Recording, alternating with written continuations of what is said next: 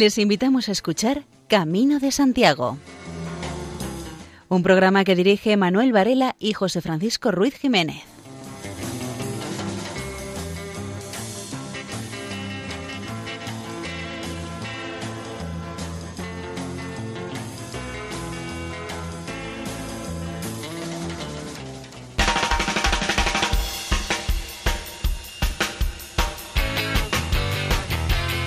Queridos oyentes, les damos la bienvenida a una nueva edición del programa Camino de Santiago en la sintonía amiga de Radio María. El primer programa del recién estrenado año 2020. En el mismo esperamos acompañarles, entretenerles y si es posible informarles a lo largo de los próximos 55 minutos. En el transcurso del mismo les invitamos a que nos acompañen en nuestra peregrinación nocturna a través de la Honda.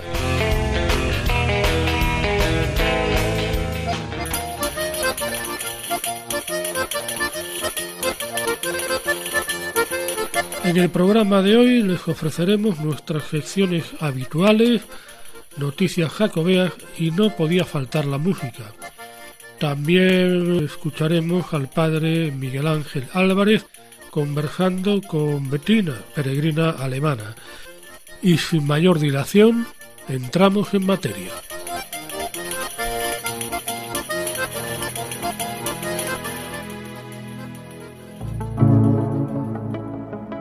Tus caminos, de Florentino Ulibarri. Por los caminos del mundo tú has pasado diciendo la verdad por los caminos de la tierra, tú has sido peregrino y mensajero del Padre. Por los caminos de la historia, tú has estado atento a los signos de los tiempos. Por los caminos de los pobres, tú has hecho la voluntad del Padre.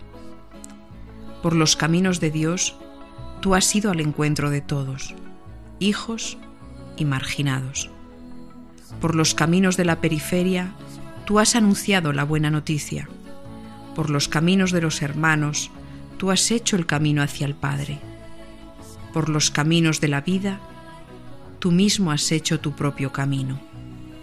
Por tus caminos, llévame, Señor.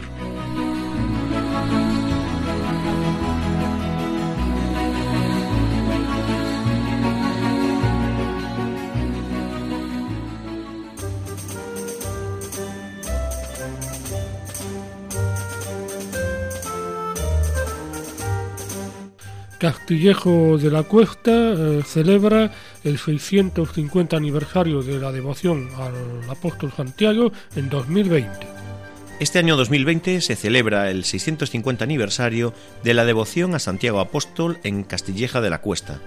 En Castilleja de la Cuesta cada verano tiene lugar las velás de los barrios, destacando por su tradición la del apóstol Santiago, organizada por la Hermandad de la Plaza. Su punto culminante es la madrugada del día 25, con la salida del Rosario de la Aurora, que acompañado por el coro de campanilleros y de mujeres ataviadas con el traje tradicional, celebra la fiesta.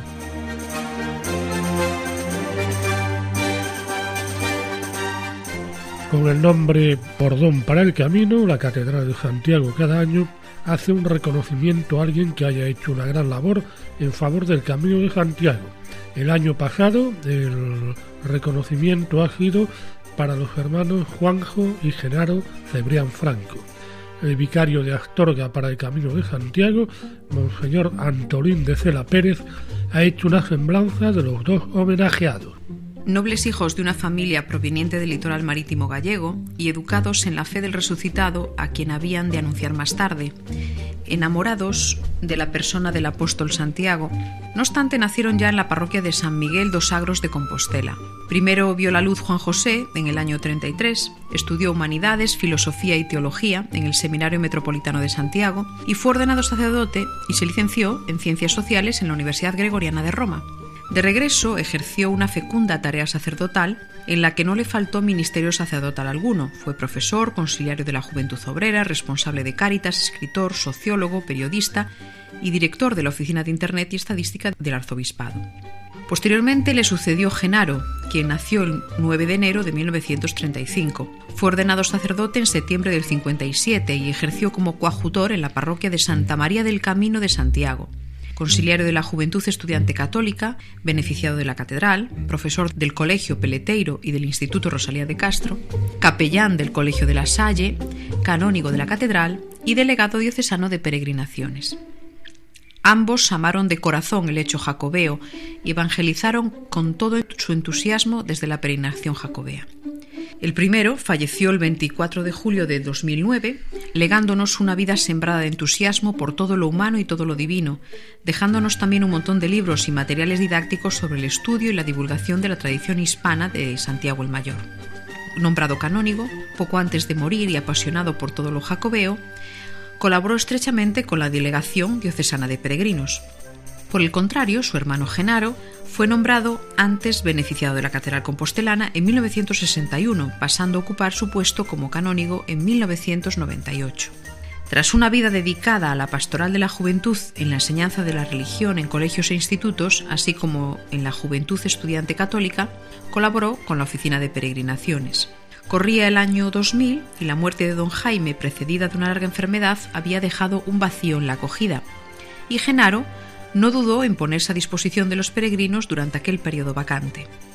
Definitivamente fue nombrado y asumió su cargo de delegado diocesano de peregrinaciones en el año 2006, cargo que ejerció hasta el momento de su muerte en la tarde-noche del día 1 de enero del 2013, a punto de cumplir los 76 años. Sendos hermanos, Juanjo y Genaro, aparecieron siempre como una metáfora del camino. Es como si fuesen los hijos del trueno, del Evangelio. Juanjo mantenía un temperamento intelectual, fogoso y polemista, mientras que Genaro dejaba traslucir el ardor amoroso, el afecto pastoral y silencioso, el padre que acoge y dialoga, el amigo que se fía de la gente. Junto a Genaro, un pequeño grupo de sacerdotes comenzó a trabajar en la que llamamos acogida cristiana en el camino. Si bien dicha iniciativa no se convirtió en un proyecto plenamente estructurado hasta el nombramiento como deán de don Segundo Pérez, quien como delegado del camino ha llevado a esta institución a uno de los más altos momentos de la historia compostelana. Hoy la Catedral de Santiago tiene una oficina y un centro internacional de peregrinos, capaz de recibir, atender y ofrecer la Compostela a quienes llegan, que se encuentran a la altura o por encima de Fátima, Lourdes o Roma. Todo este sueño pasó por el alma de Genaro, hombre de fe lleno de amor a los peregrinos, a quienes dedicaba muchas horas de confesionario, manifestándoles su gran capacidad de escucha y la fuerza de que Dios perdona siempre. Era de un trato sincero, afable, abierto. Su humildad le hizo pasar de puntillas brevemente y en silencio, casi pidiendo perdón por estar allí. También desde su pobreza, pecados y limitaciones, los dos hermanos bebieron el cáliz que el Señor les ofreció, y bien merecen destacarse y figurar como necesarios bordones para apoyarse en ellos y reconocer la historia de las peregrinaciones en aquel momento de transición entre los siglos XX y XXI. El día que construyamos otro pórtico de la gloria con todos los santos del peregrino, seguro que ocuparán sonriendo una esquinita. Mientras tanto, estarán con el apóstol intercediendo por nosotros.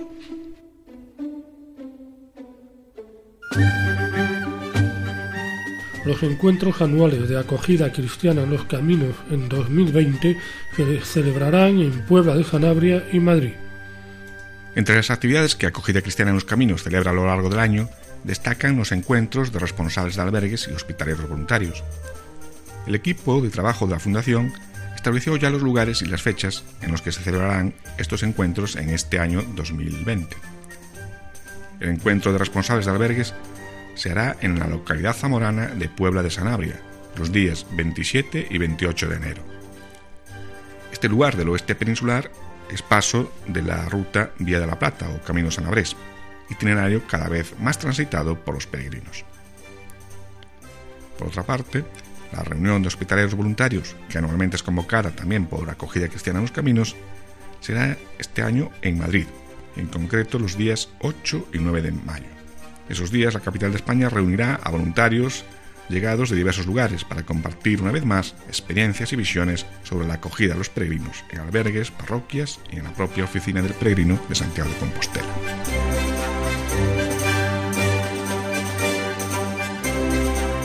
La edición correspondiente al año 2021 de Edades del Hombre estará articulada por el Camino de Santiago, su simbología y su enraizamiento en Castilla y León, en concreto en las provincias de Burgos, Palencia y León. El patronato de la Fundación Las Edades del Hombre ha designado como hilo conductor de su próxima edición el año jubilar jacobeo y el octavo centenario de la colocación de la primera piedra de la Catedral de Burgos, que desarrollará en 2021 en Sagún, Carrión de los Condes y la capital burgalesa. Con este fin, el máximo órgano de la Fundación ha determinado que algunos de los principales hitos poblacionales del Camino francés, localizados entre Burgos y Sagún, sean objeto de intervención. En concreto, la Fundación ha apuntado que Castrojeriz, Boadilla del Camino, Fromista y Villalcázar de Sirga serán algunas de las localidades en las que llevarán a cabo distintas actuaciones, en función de las características y necesidades que cada una de ellas presenta. El objetivo pasa por convertir a estas tres provincias atravesadas por la vía jacobea en su paso por la comunidad en espacios de recepción de esta edición, teniendo como puntos de interés más destacados la Catedral de Burgos, la Iglesia Museo de Santiago de Carrión de los Condes y el Santuario de la Peregrina y la Iglesia de San Tirso en Sagún.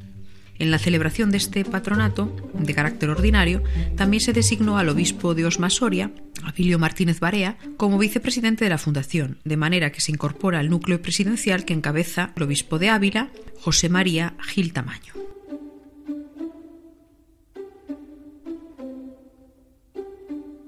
La Escuela Oficial de Idiomas de Ferrol en el Camino de Santiago.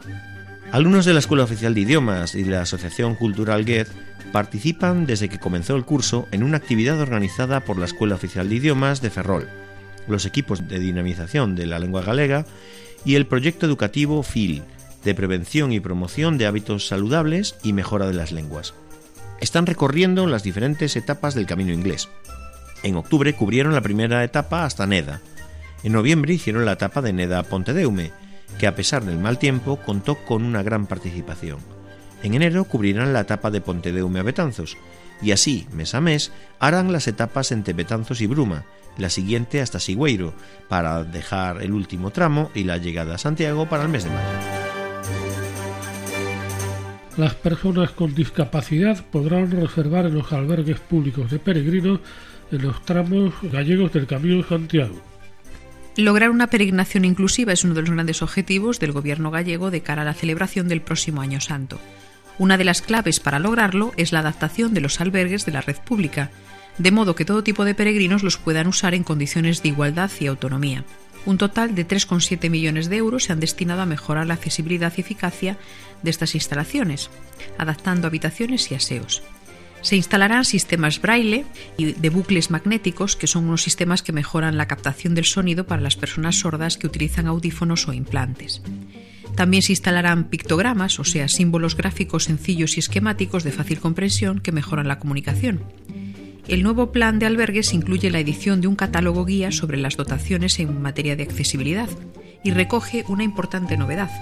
Personas o grupos con discapacidad podrán reservar plaza con antelación, algo que hasta el momento no era posible y que se permitirá solo a este colectivo. Los caminos de Santiago se acicalan en Galicia y declaran la guerra al feísmo.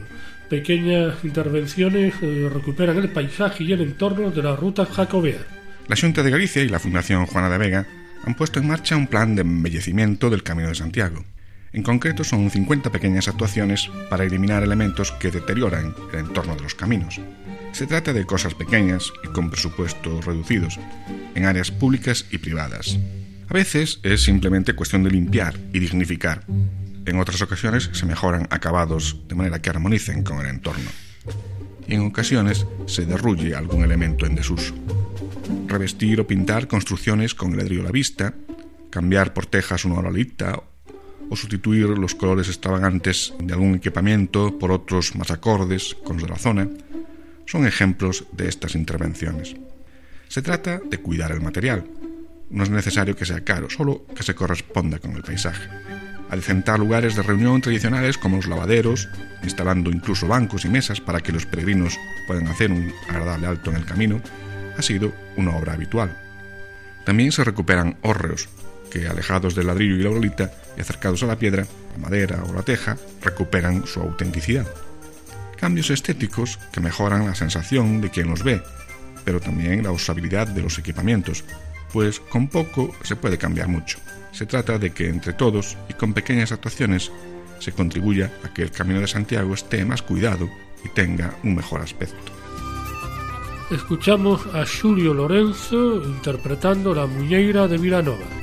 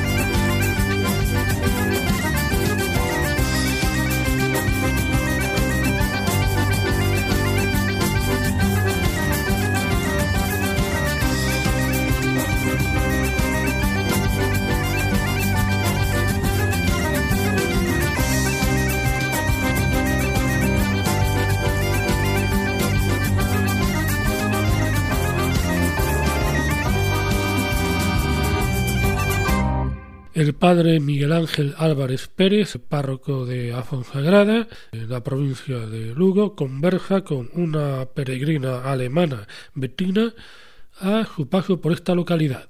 Hoy hablamos con Bettina, una peregrina alemana. Como todos los peregrinos que pasan por el camino primitivo, pues eh, una parada obligatoria es aquí en Fonsagrada, final de etapa, principio de otra y le preguntamos pues los motivos por los que ella hace el camino de Santiago y también su experiencia durante estos días que está caminando hacia la tumba del apóstol Santiago. Uh, soy Bettina, tengo 39 eh, años, um, soy de Alemania, es, uh, aquí es el cuarto camino en España y me gustaba mucho la misa uh, a Fonsagrada porque um, mis razones para caminar el camino son religiosas, soy um, católico en Alemania y mis parentes son católicos y me gusta mucho la comunidad en la iglesia, en, con la Eucaristía, hablo muy mal español, pero yo conozco la misa y eh, la Eucaristía en alemán y eh, puedo decir eh, las cosas en alemán, en, en, inglés, en francés también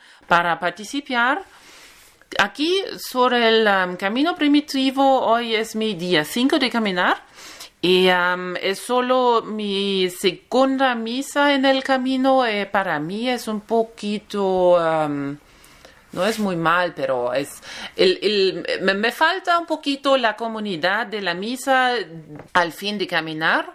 La comunidad con un, uh, con un padre, con uh, otros peregrinos en, en una iglesia me gusta mucho en Camino Francés, es muy turístico, sí, pero ah, hay muchos, muchos em, pueblos, villas donde hay una bendición de peregrinos. Y eh, para mí es muy importante ah, em, para tener una, una, bendición por el otro día para continuar a Santiago de Compostela. Y uh, Santiago de Compostela es para mí lo más importante destinación del Camino de Santiago y uh, me gusta mucho. Eso es porque es muy importante para mí. ¿Y el Camino de Santiago mm, lo haces en, tu tiempo de vacaciones, tu tiempo libre? ¿Es así? Sí, es mis vacaciones de, trabaja, de trabajo ah, en mi momento. Solo, tengo solo 10, uh, 15 uh, semanas máximo. Eso es porque yo, uh, de, yo camino el camino primitivo, porque no es más larga. y está siendo difícil el camino primitivo, además de, la parte espiritual, por las pendientes, el calor, ¿cómo está siendo de difícil el camino? La calor está bien, es, es muy confortable para mí, pero es, um, es, un, es, es, más difícil que los otros, los otros uh, caminos, camino francés, camino del norte, vía Podiensis en Francia también. Yo soy marca, uh, caminando, pero el camino, el camino primitivo es difícil para la, la, la, física, eh, hay mucho, mucha montaña, mucho subir, mucho a descansar. Y um, ese camino necesita muy a concentrar a la, la, física, la parte física, menos que la parte del espiritual. Espiritual, sí, porque necesita concentrar al camino. Eh, no tengo mucho tiempo para, para um, pensar. para pensar, para meditar. Sí, para meditar. Es, es un poquito, es, es muy bonito, no, no, no hay uh, un problema, es muy, muy bonito, pero es un poquito diferente que los otros caminos que yo um, experimento. Bueno, pues muchísimas gracias, Betina, por tu testimonio y como siempre, pues y como deseamos a todos los peregrinos, que llegues felizmente a Santiago de Compostela y que allí abraces al apóstol y que también que te acuerdes de, de nosotros. Muchísimas gracias. Nada. Están escuchando Camino de Santiago en Radio María. Está previsto que en abril el grupo Luar Nalubre publique el disco Vieira e Vieiro y del mismo escuchamos el tema Wagner.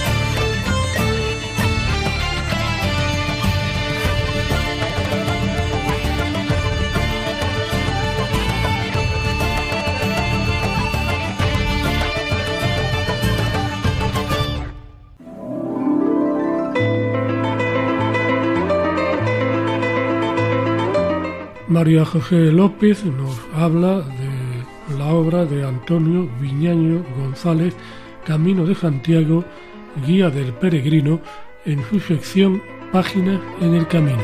Antonio Viñaño, teólogo y historiador, ve la luz en Otero de las Dueñas, León, en 1922.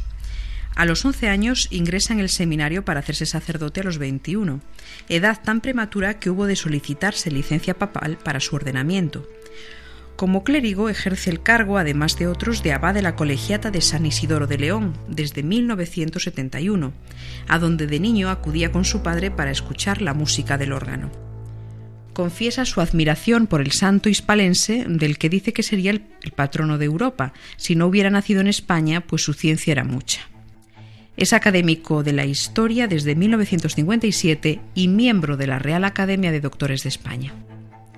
Escribe muchos libros, alrededor de unos 50, alguno de temática jacobea, como es el caso de los titulados El Camino de Santiago en Tierras de León, de 1977, Caminos y Peregrinos, Huellas de la Peregrinación Jacobea en el 91 y el que nos ocupa hoy, que es Camino de Santiago, Guía del Peregrino, publicado en el año 85 por la editorial Everest y en 1999 por Edilesa. Muere en León en el año 2012. Este sacerdote manifiesta en una entrevista concedida a un diario leonés que la persona que más le marcó fue el cura de su pueblo, don Francisco González. Consta el libro de tres partes y un breve prólogo. La introducción resulta un cordial saludo al lector y una relación de consejos prácticos dirigidos a quienes han decidido hacerse peregrinos. La primera parte son unas pinceladas sueltas sobre las tres rutas principales de la cristiandad, Roma, Jerusalén y Santiago, que durante siglos atrajeron cientos de miles de peregrinos de todo el mundo en busca de la salvación e indulgencias divinas.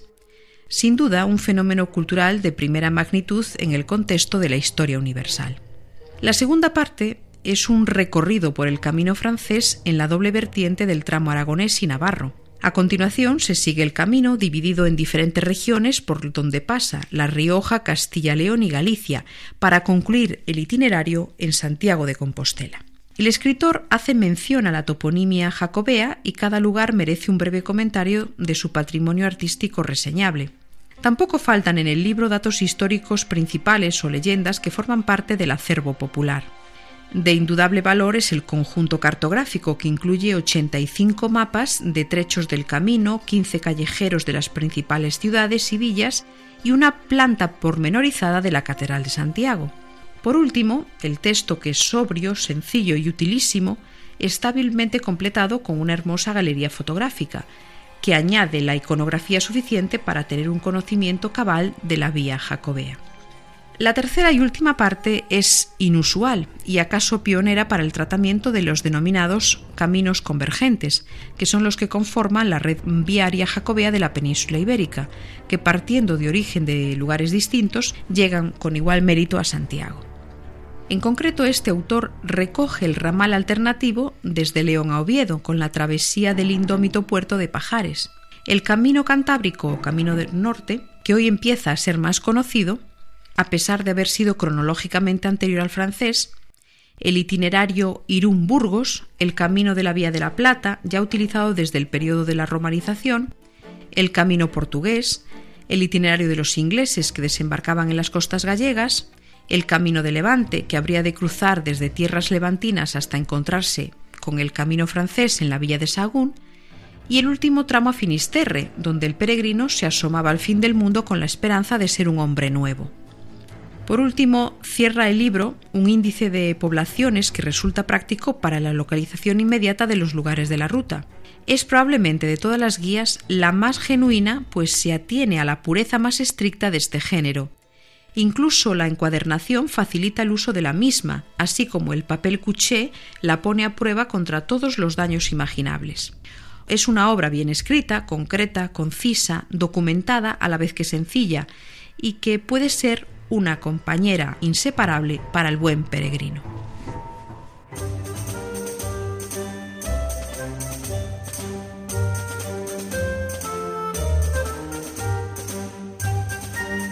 auxilian a un peregrino polaco en Zamora. La Guardia Civil de Zamora recibe aviso por parte de un vecino de la localidad de la existencia de una persona desconocida que está sentada en un banco en la calle y podría encontrarse enferma. Trasladada hasta ese lugar una patrulla de la demarcación territorial de la Guardia Civil, se encuentra este varón, de nacionalidad polaca y 68 años de edad. Está sentado en un banco con la totalidad de su vestimenta mojada, presentando un estado de salud deteriorado pues ni siquiera puede hablar ni mantenerse en pie por sus propios medios.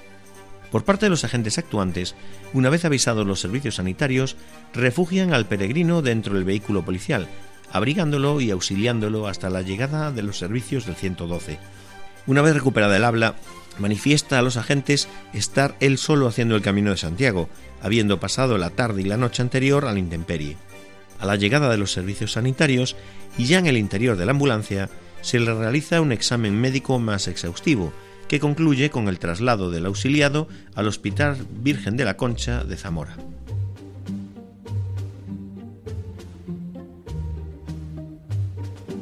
Los que habíamos oído hablar de la pegada del camino pensábamos que se refería a otra cosa, pero bueno, ya vemos que hay gente para todo.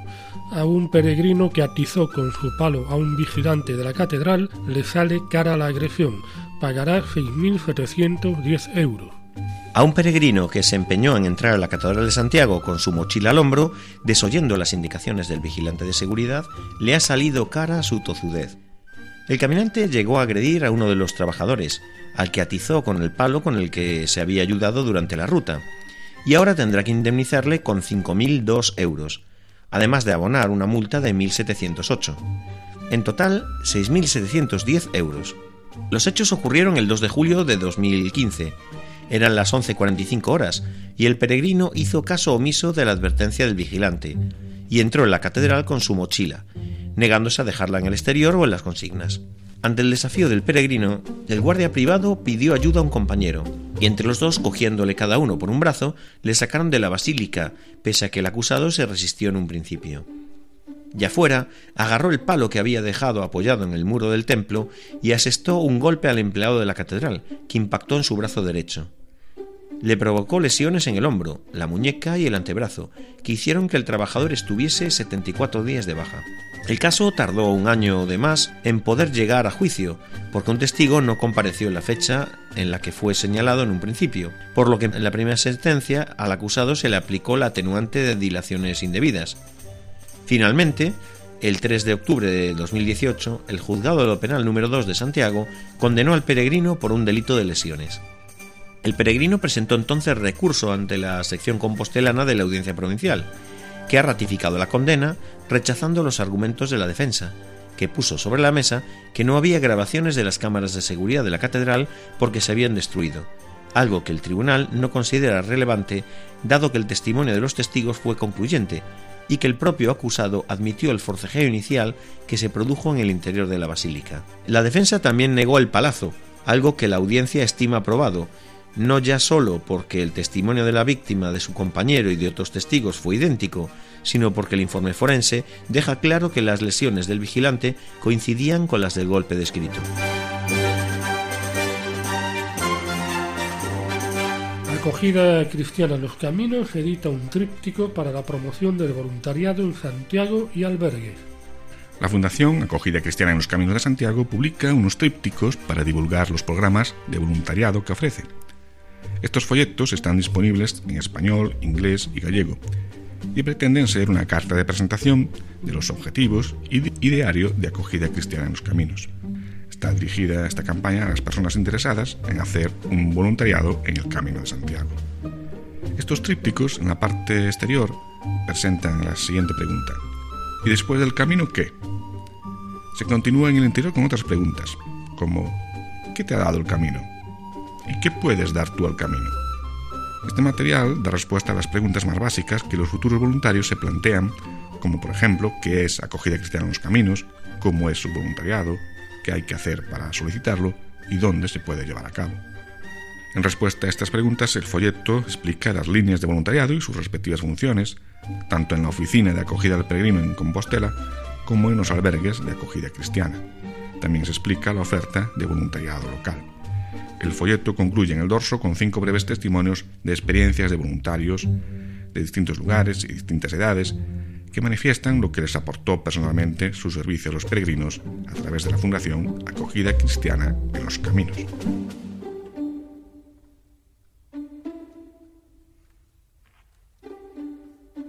Otra publicación de acogida cristiana en los caminos es una tarjeta recuerdo del abrazo al apóstol Santiago en la Catedral Compostelana.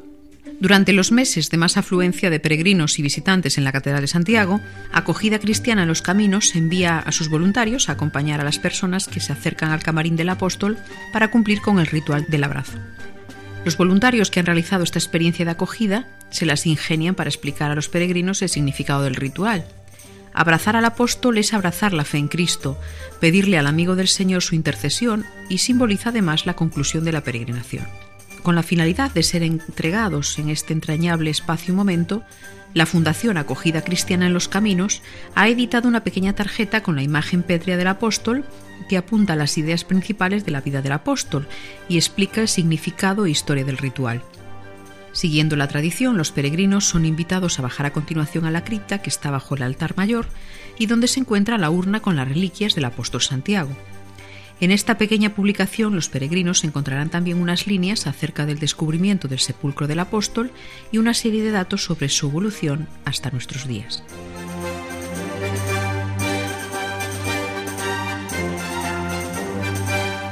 El Camino Miñoto esgrime un estudio para ser reconocido como oficial. Alcaldes y concejales de los 17 ayuntamientos pertenecientes a la asociación Camino Miñoto Ribeiro se reunieron en asamblea en Carballiño para asistir a la exposición del estudio perimetral de este camino. Es una ruta que parte de Braga, Portugal, y que ha sido estudiada por el arqueólogo Jorge Lamas, y en el que participó un equipo multidisciplinar conformado también por historiadores, medievalistas y documentalistas. El trabajo ya ha sido remitido a la Consellería de Cultura de la Junta de Galicia para ser examinado por los técnicos de patrimonio. Se trata de conseguir la declaración inicial de ruta cultural, que es el paso previo al reconocimiento definitivo como camino jacobeo. Es el fin último que persigue esta asociación, lo que tardará de dos a tres años en obtener, según declaró el presidente de la entidad, Abelino de Francisco, también alcalde de Cortegada.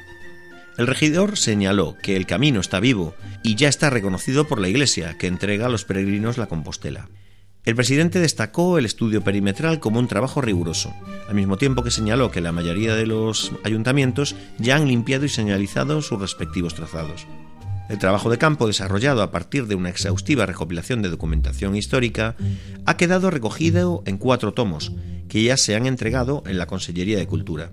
Incluyen 700 páginas de una memoria sobre la metodología empleada, 227 fichas en las que se recoge con detalle cada uno de los elementos patrimoniales existentes en los 83 núcleos de población por los que transcurre el trazado, de los que se hace una descripción al mismo tiempo que se explica la relación de cada uno con el camino.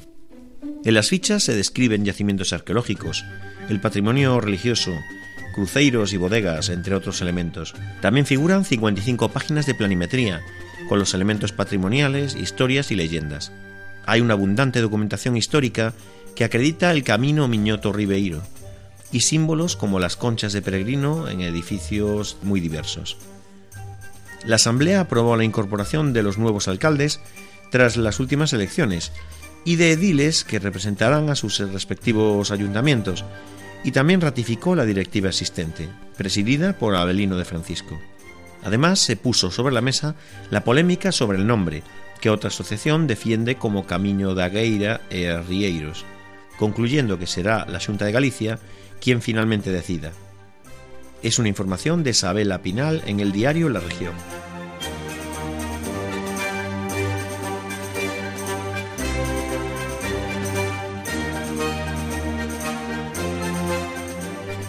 Camino por ti a través de la ruta jacobea, una primera experiencia que ha resultado positiva la coruñesa María Trueba inició en Ferrol el camino inglés a Santiago, dentro de un proyecto que, de personal y casi íntimo, pasó a ser colectivo y abierto.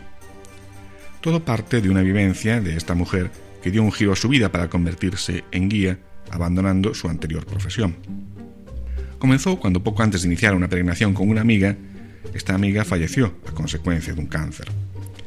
Después del consiguiente duelo, Marta se propuso hacer ese camino jacobeo por ella y por su amiga. Con lo que no contaba es con que se le uniría más gente. Así surgió la iniciativa Camino por ti. Es la experiencia solidaria que se puso en marcha, partiendo de Curucheiras para llegar a Santiago. A Marta se han unido José, Susana y Tai. Lo que se trata es de dar la posibilidad de hacer el camino en nombre de otras personas. De ahí el nombre de la experiencia Camino por ti. Como la idea ha gustado mucho, no descarta ponerla en marcha en más ocasiones, para propiciar que si alguien no puede hacer el camino, otra persona le supla de modo solidario y pueda hacerlo en su nombre. El resultado de la primera experiencia, desde luego, ha sido muy satisfactorio.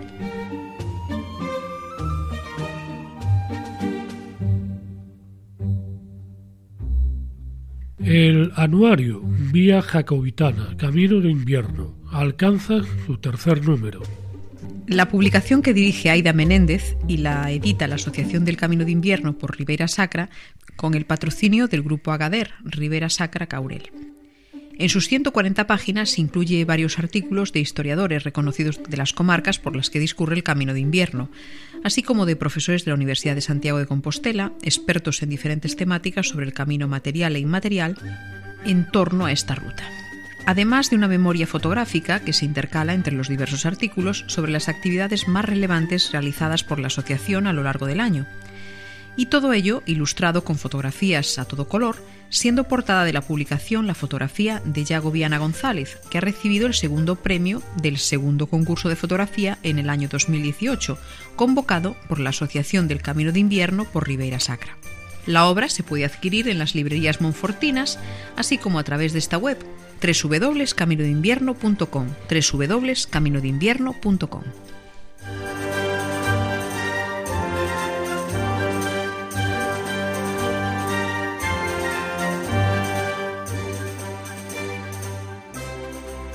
Y antes de finalizar el programa, pues les damos cuenta de algunas noticias jacobeas más. La Asociación de Amigos del Camino de Santiago de la provincia de Lugo apoyará la proclamación de la Vía König como ruta oficial con su programa de actividades de 2020. A la Vía König también se le conoce con el nombre de Camino Francés por Lugo y será la protagonista de las principales acciones del colectivo Amigos del Camino de Santiago de la provincia de Lugo para este año 2020. Así que se prevé el recorrido de cuatro etapas, a partir del 19 de enero. La primera etapa será entre Herrías y Asnogais. El 2 de febrero harán un nuevo tramo entre Asnogais y Baraya. El 16 de febrero continuarán hasta Ocorgo y el 1 de marzo llegan a Lugo. A continuación, los integrantes del colectivo Amigos del Camino de Santiago recorrerán los tramos correspondientes del camino primitivo, con el que enlaza esta vía Cúnig. Por tanto, seguirán hasta San Román de Retorta y de San Román de Retorta hasta Hospital. Y finalmente harán los tramos del camino francés hasta llegar a Santiago de Compostela.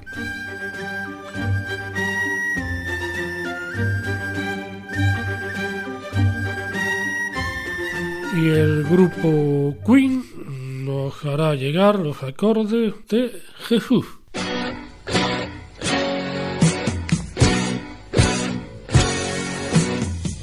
Then I saw him in the crowd. A lot of people had gathered round him. The beggar shouted, the lepers called him. The old man said nothing, he just stared about him. All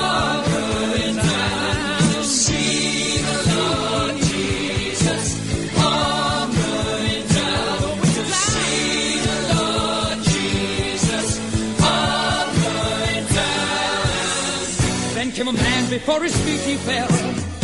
Unclean, so the leper rang his bell. Felt the palm of a hand touch his head. Go now, go now, you're a new man instead. Oh,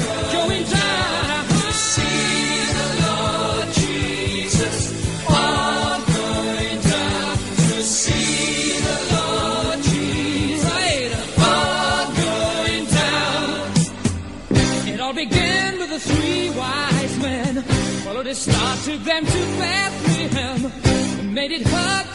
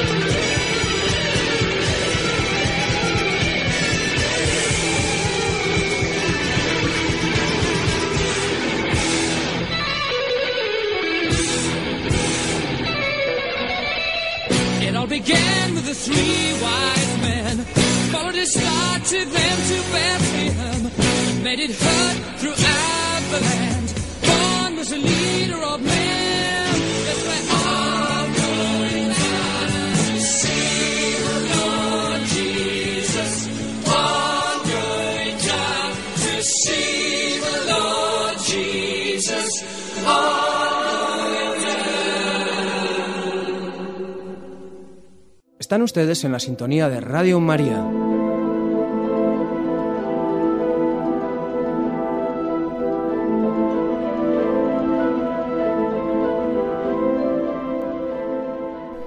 Seguimos una semana más hablando de la carta de los obispos del Camino de Santiago. Esta vez de lo que se refiere al hospitalero cristiano. El mero hecho de estar bautizado, dicen los obispos, y ser un católico practicante, no es suficiente para ser hospitalero cristiano. Es necesaria una formación que permita profundizar en la fe propia. Soy capaz de hablar de Dios. Y con sencillez de corazón y coherencia de vida ante Dios, el hospitalero tendrá que responder a preguntas muy diversas sobre los fundamentos de su fe, sobre la Iglesia, su historia, su administración, su papel, lo que la diferencia de otras, sobre lo que es la religión y sobre lo que es la moral. El hospitalero cristiano no es un periodista ni un psicólogo. Los periodistas exigen respuestas inmediatas, opiniones sobre la marcha, que el entrevistado aporte sin reflexionarlo, sus sentimientos acerca del hecho que acaba de ocurrir, que lo haga en caliente. Se impone la inmediatez y por lo tanto lo no razonable. Decirle al caminante que está en camino, que no ha terminado su recorrido, que hable de su experiencia, pedirle que ponga palabras sobre lo que aún pertenece a lo indecible, lo que debe ser pensado, madurado, reflexionado, es quedarse en la superficie de las cosas. Ya lo hacen los que cuentan casi minuto a minuto su recorrido por las redes sociales. En las palabras de Fabrice Hadhat, cuando dice que se cree que el pensamiento existe fuera de la palabra y que la palabra es sólo un medio de expresión de ese pensamiento. Lo importante de inmediato ya no es lo que se piensa, sino lo que se experimenta. El democrático bienhechor parece abrir en nosotros un espacio de diálogo al ordenarnos, exprésate. En realidad nos prohíbe ser contemplativos o meditativos. El hospitalero cristiano tampoco es un psicólogo o un trabajador social, que deseoso de poner en práctica la mayéutica, intentará que el otro hable de sí mismo y llegue así a formular unas nociones que el interlocutor no conocía o nunca había expresado. No todo el mundo es Sócrates, y el imponer un diálogo que generalmente empieza por cuéntame tus expresiones, o dime por qué haces esta peregrinación, o qué te está dando el camino de lo que esperabas al iniciarlo, solo dará algunas respuestas inmediatas como son las ampollas en los pies, la mala recepción del albergue X, que hay demasiada gente en el camino, que uno se ha encontrado a una simpática pareja australiana. El hospitalero cristiano tiene que dar testimonio de su fe de dos formas por lo menos.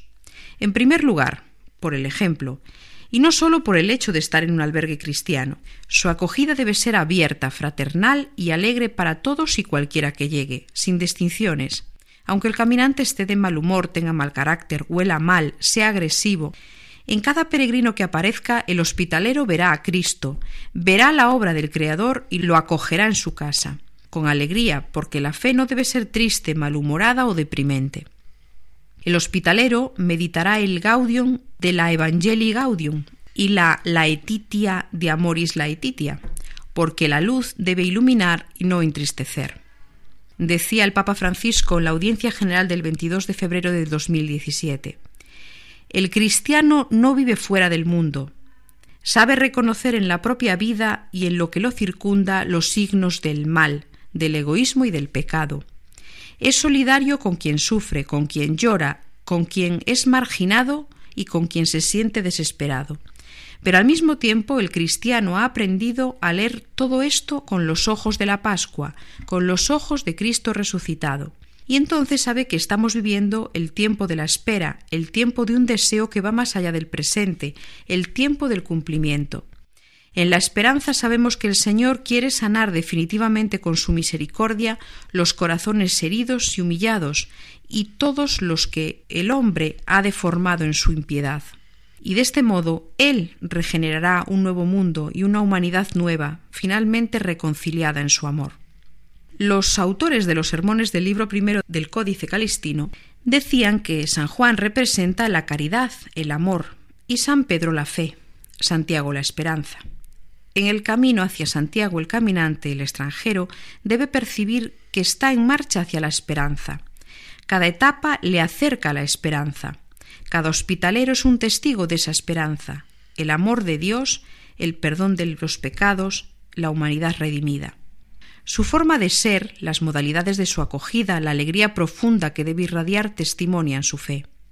El hospitalero dará también testimonio de su fe escuchando al peregrino si éste quiere hablar. No forzará en ningún momento ese deseo de expresarse. Invitará al peregrino a meditar, a quedarse en silencio, a buscar en su interior la respuesta. La mirada del hospitalero habrá de ser de acogida a ese peregrino, ya que es un enviado de Dios, ayudará a que busque en sí mismo al otro, a Cristo. Naturalmente el hospitalero no rechazará contestar. Si se le hace una pregunta directa, como por ejemplo ¿quién es Dios? ¿Crees en Dios? ¿Por qué? Y también será capaz de contestar si se le pregunta quién es Santiago, está enterrado en Compostela, por qué, qué significan las diversas representaciones del apóstol. El hospitalero proseguirá así la misión del apóstol, se hará apóstol del Evangelio, consciente de que sigue los pasos de uno de los doce.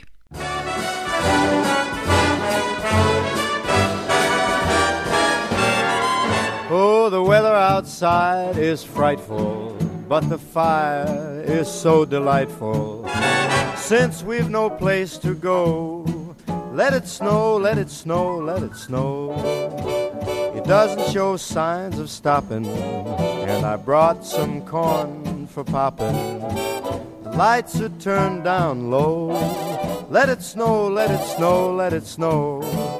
When we finally kiss goodnight, how I'll hate going out in the storm.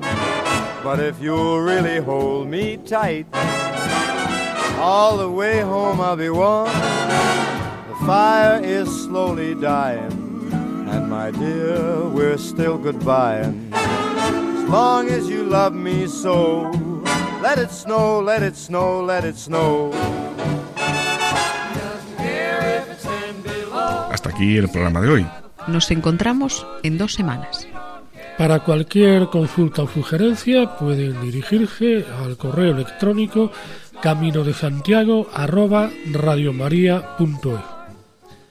Nos disponemos a iniciar una nueva y dura etapa que esta vez discurrirá entre las localidades de Ankara y Antofagasta. Hasta dentro de dos semanas, buenas noches y feliz andadura. Weather outside is frightful, but that fire is mm, delightful. Since we've no place to go, let it snow, let it snow, let it snow. It doesn't show signs of stopping, and I brought lots of corn for popping.